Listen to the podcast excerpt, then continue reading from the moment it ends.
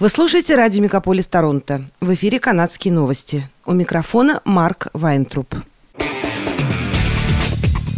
Радио «Мегаполис». Канадские новости. В эфире «Канадские новости» у микрофона Марк Вайнтруп. Дальнобойщики перед зданием парламента Канады не намерены останавливать протест – Вечером в четверг федеральный министр общественной безопасности Марко Мендичино заявил, что полиция Канады одобрила просьбу мэра Оттавы Джима Уотсона о предоставлении дополнительных ресурсов для поддержки городской полиции. Мендичино сказал, что колонна вызвала значительные неудобства для местных жителей, включая акты вандализма, проявление ненависти и насилия, а также продолжающиеся препятствия для работы многих служб.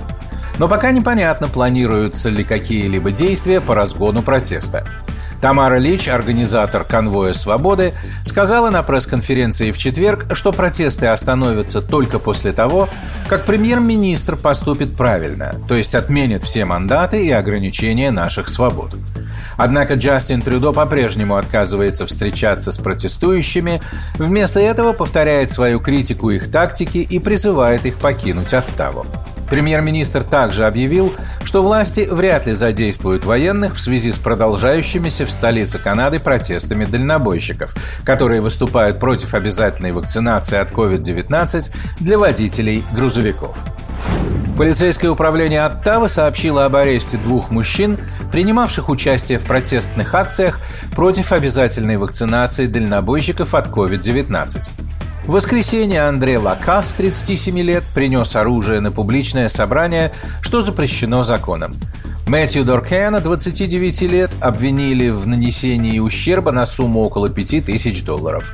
В полиции сообщили, что каждый день, который полицейские тратят на патрулирование мест сбора протестующих и на разрешение чрезвычайных ситуаций, обходится казне примерно в 800 тысяч долларов – Раздаются голоса направить часть миллионов долларов пожертвований на возмещение ущерба, причиненного действиями некоторых участников протестов дальнобойщиков, передает портал «Тарантовка».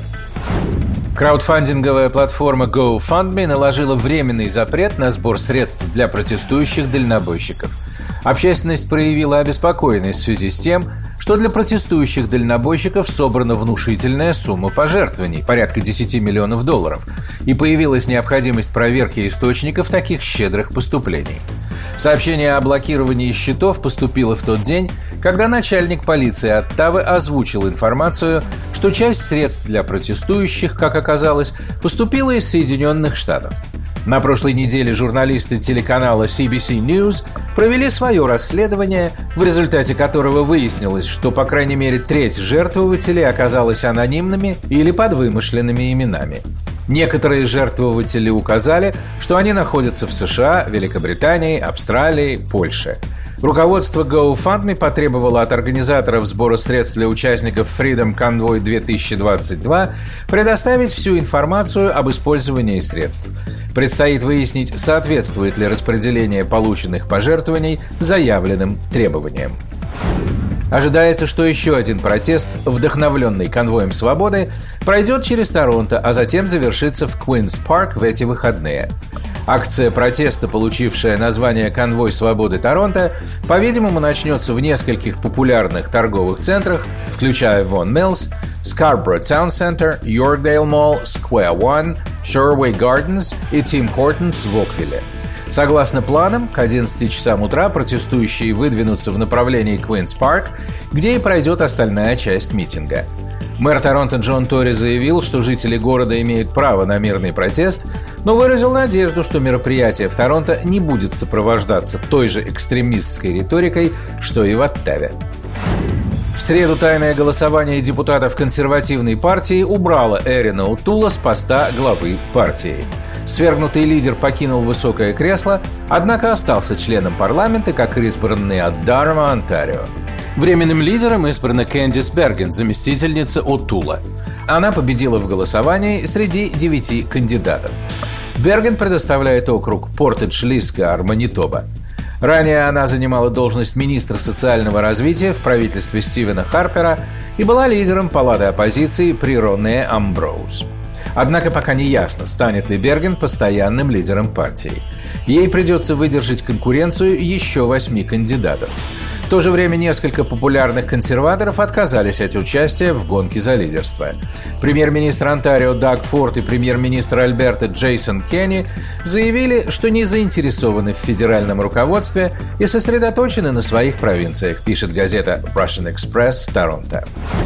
В четверг вечером премьер-министр Джейсон Кенни объявил, что его правительство на следующей неделе объявит план действия по отмене ограничительных мер по COVID-19, признавая, что многие жители Альберты устали от ограничений. В это же время в провинции проходил протест дальнобойщиков против ограничений с перекрытием дорог. Кенни сказал, что правительство не должно идти на поводу у таких протестов.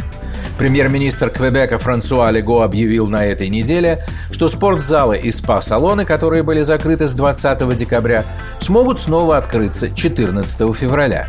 Он также заявил, что отказывается от плана обложения налогом людей, не прошедших вакцинацию против COVID-19. Премьер-министр провинции Онтарио Даг Форд заявил, что он продолжит реализацию планов по дальнейшему ослаблению ограничений 21 февраля и 14 марта, несмотря на предупреждение научно-консультативной группы провинции. Главный санитарный врач Онтарио Киран Мур заявил, что в ближайшие недели или месяцы система паспортов вакцинации в провинции должна быть пересмотрена. Доктор Мур отметил, что жителям провинции нужно научиться жить с COVID-19.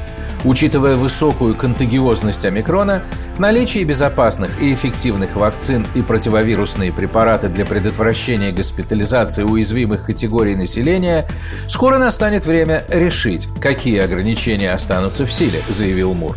По его словам, в ближайшем будущем провинция должна пересмотреть использование сертификатов о вакцинации, которые нужно предоставлять при посещении ресторанов, тренажерных залов и кинотеатров. Последней действующей санитарной мерой остается ношение масок, поскольку маски эффективны против вируса. Доктор Мур объявил, что две дозы вакцины от COVID-19 существенно не ограничивают передачу омикрона Три дозы вакцины снижают риск передачи на 60%, защищают от тяжелого течения болезни на 95%. Премьер Онтарио Даг Форд заявил, что не планирует менять паспорта вакцинации и включать в них три дозы вакцины. Это были канадские новости. С вами был Марк Вайнтроп. Оставайтесь с нами, не переключайтесь. Берегите себя и друг друга.